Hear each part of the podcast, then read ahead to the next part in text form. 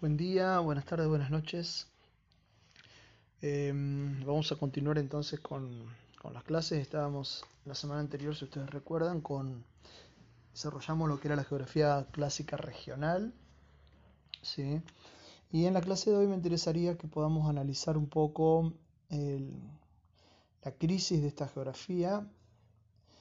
Em, y más allá de la crisis, que da lugar a un nuevo paradigma, cuál es la validez que tiene hoy día esta geografía.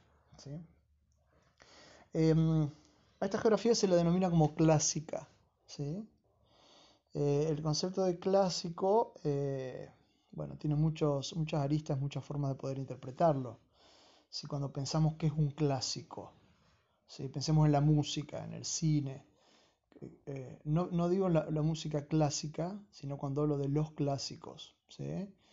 Si ustedes eh, seguramente se están escuchando este, mm, este podcast por Spotify, eh, pueden llegar a ver que en la página de inicio de Spotify dice clásicos de los 80, clásicos de los 70, clásicos de los 90. En el cine eh, igual, hay películas que son clásicos. Em, ¿Qué significa esto? Que han, tenido, han sido tan impactantes, tan importantes, tan populares en el caso de, las expresiones artísticas como la música y el, cine, que prevalecen en el tiempo más allá del contexto en el que se desarrollaron. ¿sí? Eh, es decir, una película que es un clásico, uno la puede ver en cualquier momento y va a tener validez, es decir, va a generar lo mismo, las mismas sensaciones, eh, los mismos impactos que, que cuando se hizo en su momento original. Es decir, no es una no es una película de, del momento, sino que por su calidad y, y, y, por lo que significó, prevalece en el tiempo. ¿sí? Películas que son clásicos, bueno, depende del género, ¿no? Hay clásicos de, del terror, como puede ser las películas de Alfred Hitchcock, no sé si han visto alguna. Hay clásicos de, bueno, de acción, como puede ser yo, Duro de Matar, toda la saga. Eh, hay clásicos como de ciencia ficción, como puede ser La Guerra de las Galaxias, etcétera, etcétera.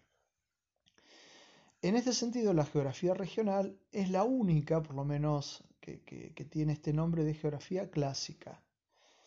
Eh, ¿Y por qué se le ha puesto este nombre? Precisamente porque más allá de la crisis que ahora vamos a analizar eh, de su tiempo, prevalece, sigue. Y vamos a ver algunos, algunos ejemplos por ahí, aunque sea de manera, de manera teórica. Eh, después los podemos analizar en otro contexto, pero Vamos a ver algunos ejemplos de, de por qué sigue siendo un clásico. Eh, habíamos desarrollado entonces un poco el concepto de región, habíamos desarrollado algunas categorías que se utilizaban como país, paisaje, nación. Habíamos visto que era una geografía profundamente humanista, ¿sí? hasta ese punto más o menos habíamos llegado. Eh, el, el, apogeo, apogeo significaría o sea, el mejor momento de la geografía regional, tiene que ver con eh, la primera mitad del siglo XX. ¿sí? A partir de la Primera Guerra Mundial, ¿eh? tiene su, su, gloria en lo que se llamó la Belle Époque en Francia o, o, la década dorada, o bueno, tiene algunos nombres así medio raros, que es la década del 20, ¿sí? donde hay un florecimiento de la economía y eh, esta geografía eh, que era bien humanista tiene como su mejor momento. Ahora, hay hechos históricos que van a motivar a que haya un cambio de paradigma eh, en, en, las ciencias sociales, especialmente en la, en la, geografía. Este hecho histórico tiene que ver, hace referencia a la Segunda Guerra Mundial. ¿eh? Comienza en 1939 y termina, digamos, la parte bélica, la parte eh, de conflicto, digamos, armado en 1945, ¿sí? con algunos sucesos bastante impactantes, como puede ser el desembarco en Normandía, en el caso de Europa, eh, la caída del nazismo y del fascismo, eh, y termina de darle un poco el punto final la, las bombas de Hiroshima y Nagasaki en Japón. ¿sí? Entonces, eh, ¿cuál fue la? ¿Por qué tan fuerte? ¿Cuál fue la característica de esta Segunda Guerra Mundial? Fue una guerra profundamente muy destructiva, ¿sí? mucho más que la Primera Guerra Mundial, sobre todo porque los avances tecnológicos aplicados a la, industria bélica eh, se, habían, se habían desarrollado con mucha rapidez. Entonces, fíjense cómo nosotros analizábamos en las primeras clases el tema de la ciencia, ¿no? Eh, ¿Qué significa ser científico? El conocimiento científico y demás. ¿De dónde salen todos estos, todos estos avances em, en la tecnología que van a, terminar en, esta masacre, en esta matanza de, millones de personas? Viene de los científicos. ¿sí? Los científicos son quienes eh, diseñan, por ejemplo, la, energía atómica y en este caso no la diseñan para el desarrollo de, nuevas formas de energía alternativa sino que lo diseñan para la guerra, para la destrucción. Em, entonces, hay un montón de, científicos eh, o de áreas del conocimiento que son funcionales a la guerra. ¿sí? La física es funcional a la, guerra. De hecho, las bombas atómicas, las bombas de hidrógeno, toda la, la, industria de las bombas eh, viene de la física. La química también, obviamente. ¿sí? Eh, los nazis sobre todo desarrollan lo, que se llaman bombas químicas, es decir, productos altamente corrosivos y dañinos. ¿sí? La biología también, las bombas bacteriológicas. ¿sí? fíjense qué, locura la del ser humano, ¿no? De, que se crean eh, se crean enfermedades, virus, bacterias, para ser utilizados como arma. Se crean productos químicos para poder contaminar las napas de agua. Es decir, vemos un momento de la historia en que se le da mucha importancia a las ciencias, pero no se le da importancia a las ciencias para el desarrollo de, la vida, sino para la muerte. Entonces, esto va a generar, eh, posguerra mundial, eh, va, a generar, y, mucho tiempo después también, eh, algunas críticas hacia la ciencia. la geografía sirvió para la guerra. ¿Se acuerdan que al principio decíamos en algunas clases que había un geógrafo que decía geografía un arma para la guerra? Bueno, así como sirvió para los imperialismos, para los grandes imperios, en el siglo XIX, también sirvió para eh, estos regímenes eh, fascistas, para los nazis sobre todo. Eh, también sirvió la geografía. Hitler tenía geógrafos a su servicio, digamos. Em, y acá em, toman algunas categorías, de la geografía regional viene un poco a dar cierta, cierto marco teórico, cierta eh, sustentabilidad al, proyecto expansionista de Hitler. ¿sí? ¿Por qué? Porque en, este momento se consideraba que las regiones em, eran, se, podían expandir, ¿sí? las naciones, eh, hay un concepto que se utiliza que es espacio vital, ¿sí? se, podían, daba justificación a que una nación pudiera expandirse sobre otra. Eh, ¿Por qué? Porque se lo tomaban como si fueran seres vivos. Los seres vivos son esencialmente territoriales. Eh, los seres vivos colonizan, ya sea una planta o una comunidad de animales, colonizan el, territorio que necesitan. Entonces, en este sentido, también la geografía fue un arma para la guerra. Em, entonces esta geografía regional eh, empieza a tener, el, funcionó, pero empieza a tener algunas, algunas cuestiones conflictivas, sobre todo cuando termina la Segunda Guerra Mundial. Eh, el fin de la Segunda Guerra Mundial puso en consideración todo lo que veníamos siendo como sociedad. Es una, una crisis generalizada, se marca como una crisis generalizada de lo que somos como sociedad. ¿Por qué? Porque el resultado es evidentemente destructivo, millones de personas masacradas. Y no solamente algunas comunidades particulares como los judíos o los gitanos que fueron puntualmente perseguidos por, por estas cuestiones de, de, raza en ese momento, sino porque es una destrucción eh, de, los seres humanos, las muertes y la destrucción del territorio. Si el espacio geográfico queda devastado. ¿sí? Em, fíjense qué interesante cómo el concepto de nación que nosotros tomamos, eh, o que la geografía regional que nosotros explicamos y que la geografía regional toma como propio, es utilizado acá como, como una justificación para, para destruir. Es decir, hay una nación sin un Estado propio, que es la nación judía, vinculada a una religión sobre todo, pero más que nada vinculado a un grupo étnico. Y acá se aplica un concepto en, esta época que es eh, a, nuestro tiempo y a nuestro mirar incorrecto, que es el concepto de raza. ¿sí? Eh, esto es bien nazi, ¿no? Eh, del nazismo, del fascismo. Es decir, categorizar a los seres humanos por distintas razas. La raza negra, la raza amarilla. Incluso, ustedes son muy jóvenes, pero cuando yo a la escuela se hablaba de la raza negra, la raza blanca, la raza amarilla, la raza india o raza roja, también se le dice. Eh, a, las luces de, los derechos humanos que hoy podemos analizar, sabemos que la raza es una sola, es la raza humana. Lo que sí hay son grupos étnicos, ¿no? Pero nada da, ningún concepto puede dar lugar a la persecución, a la matanza, no, no es ético, ¿no? Entonces, esta geografía regional Em, ¿Por qué entra en crisis? ¿Por qué entra en crisis la sociedad? ¿Sí? La, Segunda Guerra Mundial fue, una cosa tremenda por, lo que generó tanto la muerte de personas como la destrucción del territorio. Eh, entonces, si, si, los grupos étnicos están quebrados, em, si muchos, se tuvieron, muchos tuvieron que emigrar ¿sí? por, por las persecuciones, por la guerra misma, de hecho, América Latina y Argentina en particular recibimos una importante ola migratoria de, población europea que eh, escapaba de la guerra. Entonces, ¿qué le daba sentido a la región como concepto? ¿Se acuerdan? Lo vimos en la clase pasada.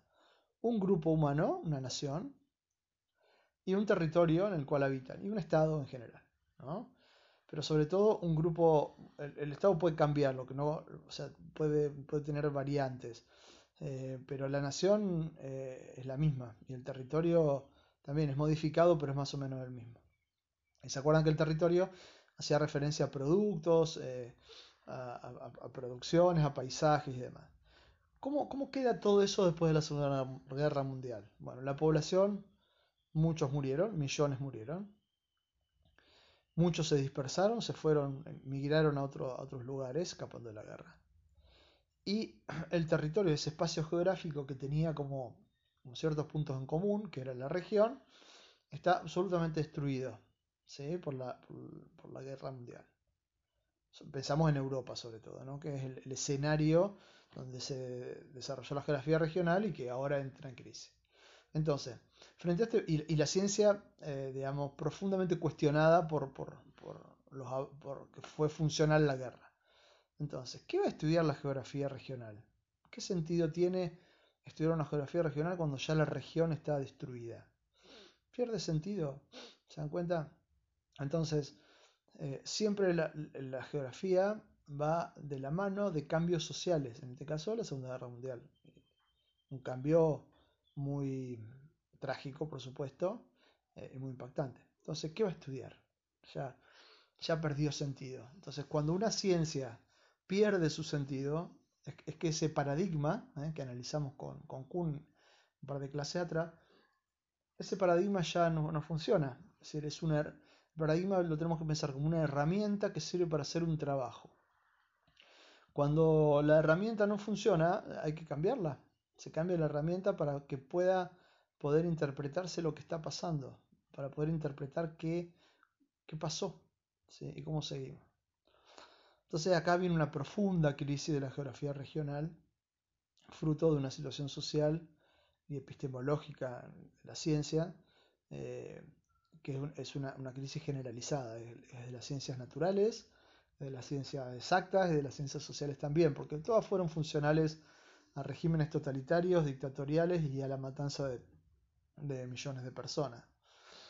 Em, esta crisis va a dar lugar a otro contexto, si el contexto ya es, distinto, el contexto histórico es distinto, entonces la geografía se adapta. Va a surgir otra geografía que, que va a tener como objetivo, si ya no un arma para la guerra, sino va a ser un arma para la reconstrucción de, lo destruido. La geografía va a tener que buscar elementos para que se pueda reconstruir lo, lo destruido. Eh, pero bueno, eso será tema de nuestra próxima clase. Sí me interesa eh, que podamos avanzar un poquito en, más allá de la crisis de esta geografía regional, em, sigue vigente porque resurge todo el tiempo. Por eso volvemos al principio, es, es, geografía clásica. ¿Qué quiere decir esto? Se sigue utilizando. ¿sí? Eh, esa geografía regional se va como reinventando más allá de su crisis eh, y que surge otra que, ocupa un poco el, lugar principal, la geografía regional no deja, no desaparece nunca, por lo menos todavía.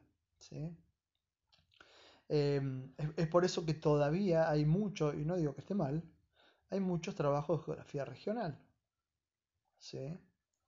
Eh, si ustedes agarran, eso seguramente lo podemos hacer en alguna clase más adelante, veremos cómo es difícil hacerlo desde la virtualidad, pero vamos a tratar de hacerlo, porque lo hacemos todos los años. Si tomamos, por ejemplo, un libro de geografía del secundario que usan los, los chicos, las chicas hoy, vamos a ver que hay muchos conceptos que son de geografía regional. Muchas veces los programas de estudio del secundario, incluso de la universidad, tienen que ver con geografía regional. Hay categorías, eh, no solo el de región, sino otras más, que están presentes en, nuestros programas. De hecho, si analizamos un poco la estructura interna de, la carrera que ustedes están cursando, y ustedes van a cursar geografía de América Latina, y geografía de, Asia y África, y geografía de Europa, y geografía de América Anglosajona, es decir, hay categorías regionales. Seguimos pensando, por eso es un clásico, con estas categorías regionales. Eh, ahora, em, ¿Cuál, es la crítica que yo podría hacer, podemos hacer a esta geografía regional? A mí no me gusta nada la geografía regional. Eh, no la niego porque existe y, está muy bien, pero no es, la, no, es una geografía que sea de, mi preferencia, ¿sí? voy a dar mis razones. No quiere decir que ustedes tengan que hacer lo mismo. Seguramente de todas las geografías que nosotros vamos analizando, eh, será tarea de cada uno, de cada una de ustedes, Em, poder ser críticos con todas las, corrientes y poder construir cada uno su propia geografía. Yo voy a dar solamente mi opinión y no quiere decir que ustedes lo tengan que repetir, pero bueno, sí, es interesante ver las posturas de distintas personas para después cada uno construir la propia. ¿sí? Em, ¿Por qué digo que no me gusta nada? Porque hay cuestiones que pasan en el, territorio, en el espacio geográfico, que la geografía regional, por como es, digamos, no, no, no, alcanza a, abarcarlas, a comprenderlas, a asumirlas. Eh, después voy a dar algunos ejemplos. Em, la categoría de región o el método que tiene eh, esto me parece que es importante. Es muy difícil hacerlo por audio, pero vamos a, tratar de que ustedes se imaginen lo que les estoy diciendo. Em, hay algunos ejercicios que, hacemos en la universidad, incluso eh, seguramente en la escuela secundaria, que tienen que ver con esto. Em, metodológicamente, cuando se, cuando se piensa el concepto de región, eh, y en la actualidad se sigue utilizando así, se lo piensa como capas superpuestas. ¿sí? Voy, a ver si ustedes se pueden hacer un acto de imaginación de lo que yo voy, a ir relatando para ver si se entiende. Si no, después en alguna clase de consulta eh, lo podemos recuperar. Em, para entender cómo funciona una región o qué es una región, se utilizan capas superpuestas de distintas variables, distintos aspectos del territorio. ¿sí? Eh, imaginemos, no, no sé si conocen la torta Rogel, espero que no, no, no lo estén escuchando a la tarde porque les va a dar mucho hambre. Torta Rogel es una de mis preferidas y básicamente consiste en una capa de masa bien finita, como si fuera de, un bizcocho, una capa de dulce de leche, una capa de, masa, y así sucesivamente y queda un bodoque exquisito para mí. Si, si no lo conocen al postre, googleenlo, Rogel se llama y que es una superposición, se van intercalando capas de dulce de leche y masa, es una cosa riquísima. Bueno, Un poco la región, eh, para entender cómo funciona una región desde esta geografía, es un poco así, ¿no? Es una sucesión de capas. Entonces, ¿cómo se analiza un territorio en particular? Supongamos que yo quiero analizar La Pampa o Argentina, si tomo una región, la región pampeana o no anea, lo que ustedes quieran. ¿Cómo lo analiza la geografía regional? En capas que van, por decirlo de alguna manera, de abajo hacia arriba. ¿sí? Entonces, primer capa, el relieve o el subsuelo, ¿sí? el relieve, el subsuelo.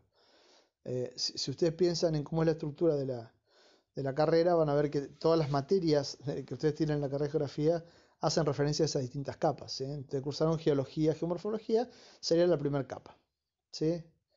Sobre eso, ¿qué hay? ¿Sí? Ahí tenemos todo el estudio de los suelos, del subsuelo, las formas del relieve, etcétera, etcétera. Segunda capa. Sobre esa, sobre esa estructura se encuentran, por ejemplo, los cursos de agua, ríos, lagos, laguna, vertiente. Todo lo que es la hidrología, segunda capa. Pues está sobre esa. ¿Entiendes? Tercer capa. Tenemos un determinado clima sobre ese lugar. ¿Sí? Ahí tenemos todas las categorías de clima. Eh, cálidos, subtropicales, templados, fríos, oceánicos, todas las variantes que ustedes conocen. La forma de, poder representarlo, cartografiarlo, yo cuando iba a la universidad incluso lo hacíamos esas capas con papel, em, ¿cómo se llama? Este que es medio transparente.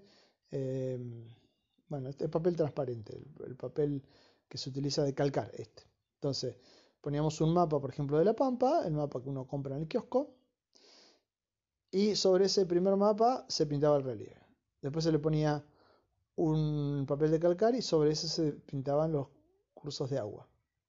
Se ponía otro papel de calcar y se pintaba el clima. ¿Qué sigue después? Bueno, después tenemos los biomas o tenemos las, las estructuras animales y vegetales. Entonces ponía bosque caducifolio, eh, espinal en el caso de la pampa, etcétera, etcétera. Ahí tenemos cuatro capas. ¿eh? Relieve, hidrología, clima, biogeografía. Fíjense las materias que ustedes van cursando corresponden a esas capas. ¿Qué viene después? La distribución de la población. ¿Cuál sería otra capa? Las actividades económicas. Más o menos son esas 5 o 6 capas. Entonces te queda como un rogel el mapa, con distintas em, hojas de calcar con distintas categorías. Cada una de las capas es una categoría.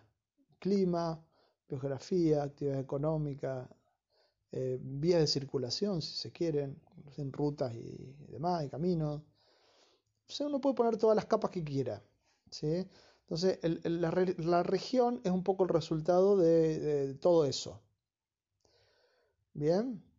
¿Se entiende? Un poco esa es la, forma de cómo hoy la geografía regional tiene sentido. Es más, podemos hacerlo mucho más moderno, mucho más tecnológico. Yo puedo utilizar eh, un sistema de información geográfica, ¿sí? una mega computadora o una computadora normal con un SIG, un sistema de información, ¿Y qué hace? ¿Cómo se trabaja con los sistemas de información? Por capas. Lo mismo, lo mismo que lo haces en el mapa pintándolo de una manera muy, muy rudimentaria, se puede hacer de manera tecnológica. Pero el, concepto es el mismo. El concepto es, yo estoy en un determinado lugar que le llamo región, analizo distintas variables y a cada una de esas variables, que son las capas, la puedo cartografiar con la manera que quiera, con una hoja de calcar o con una computadora. ¿sí? Em, esta es la forma que incluso hoy se trabaja. Entonces yo digo, bueno, la región, la Pampa tiene tantas regiones y eh, bla, bla, bla, bla, bla, y desarrollo cada una de las capas. ¿Por qué yo digo que no es lo que a mí más me gusta? O no es la geografía que yo haría o que a mí más me interesa. ¿O qué críticas le podemos hacer a eso? Bueno, primero que la primera crítica es que hasta dónde llega una región. ¿Sí? Si yo digo, por ejemplo, la región patagónica o la región pampeana, ¿hasta dónde llega? ¿Cuál es el límite? Em, voy a utilizar los límites administrativos, es decir, los límites de la, división política, lo voy a hacer por provincia. Podría ser, se hace. Muchas veces se hace por provincia. Em, en ese sentido, saber un interrogante. La Pampa, ¿en qué región está? la Patagonia. Lo dejo para que ustedes no, no, voy a dar una respuesta, yo tengo mi respuesta, pero no la quiero dar. Vamos a trabajar en, en una consigna, ¿sí? que ustedes van a tener acá en esta misma clase, van a, van a encontrar esta pregunta. ¿no? Vamos a hacer un documento compartido para que todos puedan intervenir. La Pampa, ¿en qué región está? ¿Y por qué? ¿Sí? Entonces eso genera una gran confusión, un gran problema definir los límites de una región. Por otro lado, eh, al, al, hacerlo por capas se pierde una cuestión, es que, la vida real no funciona por capas. ¿sí? Eh, miren, en eh, esta, esta cuestión de, la, de, esta metodología de, separar, digamos, de separar para poder entender, lo utilizamos mucho en otras ciencias. Por ejemplo, seguramente en la escuela ustedes habrán estudiado el sistema circulatorio, el sistema nervioso, el sistema reproductor, es el que más le gustaba a todos, el sistema respiratorio, el sistema digestivo, los distintos sistemas. Es lo mismo. En el cuerpo humano separamos por capas, por decirlo de alguna manera. ¿Cuál es el problema con esto? Pensemos en el cuerpo humano, que, funciona todo junto. Entonces, no, funciona uno de, independiente del otro. ¿sí? Y esto incluso en la medicina un poco, no hace mucho tiempo se están dando cuenta de eso.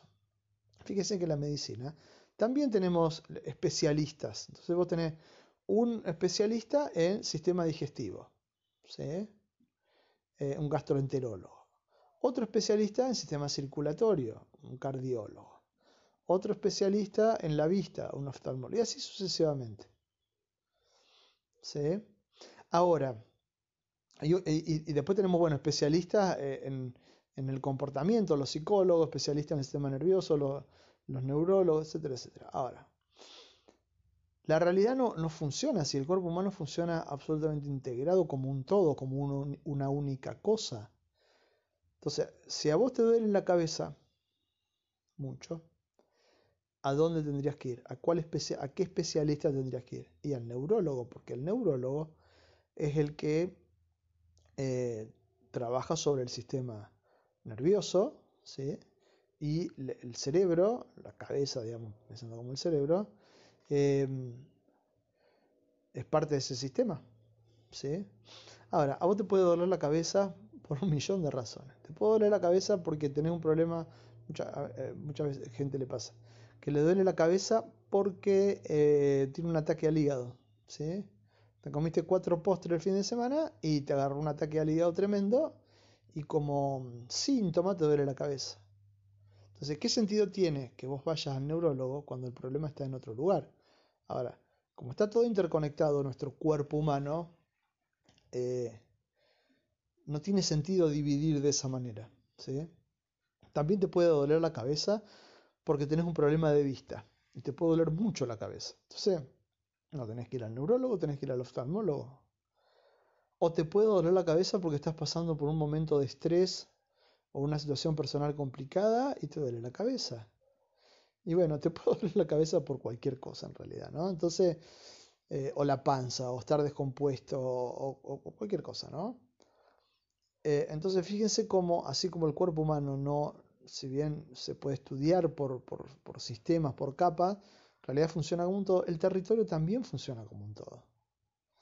¿Sí? También funciona como un todo. Entonces, estudiarlo por capas para mí es un problema metodológico el cual eh, es grave. ¿sí? Por eso la geografía regional no es de mi simpatía.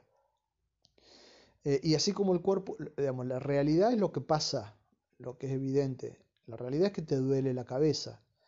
¿Por qué te duele la cabeza? Bueno, eso es tarea de la ciencia poder determinarlo. Y en el territorio, eh, a mí me interesa mucho más, ya lo, lo, lo analizamos en algún, en algún momento, es trabajar por problemas. ¿Cuáles son los problemas cuáles son los problemas del mundo de hoy, ¿sí? cuál es el problema que, que, como sociedad estamos viviendo. ¿sí? Entonces, por ejemplo, yo les diría, un problema que estamos viviendo es la violencia de género, la violencia hacia la mujer. ¿Cómo analiza la geografía regional eso? Si yo te digo, el problema que vive la sociedad de hoy, la sociedad pampeana, porque es un problema de la sociedad pampeana, es la violencia de la mujer, ¿qué vas a agarrar? ¿Vas a agarrar un mapa y decir, bueno, a ver, vamos a ver el relieve Vamos a ver el clip, no tiene ningún sentido. ¿Se dan cuenta? eh, otro problema, que son problemas geográficos, ¿eh? son problemas de que la geografía tiene mucho para decir y dice mucho y analiza mucho. Otro problema es eh, la, desigualdad en cuanto al acceso a la educación. Es un problema geográfico. Y que voy a empezar a hacer por capas, voy a empezar a, hacer un, mapa del, del suelo y el clima para analizar un problema que es eminentemente social. Sí puedo hacer una cartografía que tenga que ver con la distribución de las escuelas, eh, la distribución de ingresos, puedo tomar varias categorías, pero como problema, ¿sí? la geografía regional eh, no tiene mucho para decir porque se agota. ¿sí? Eh, a medida que vayamos viendo vamos a ver que hay otras geografías que, que sí sirven para resolver estos problemas. ¿no? pero bueno, como síntesis ya un poco terminando, la geografía regional tiene, tuvo su valor muy importante porque fue la primera que incorpora lo humano, ¿sí? de ahí su valor.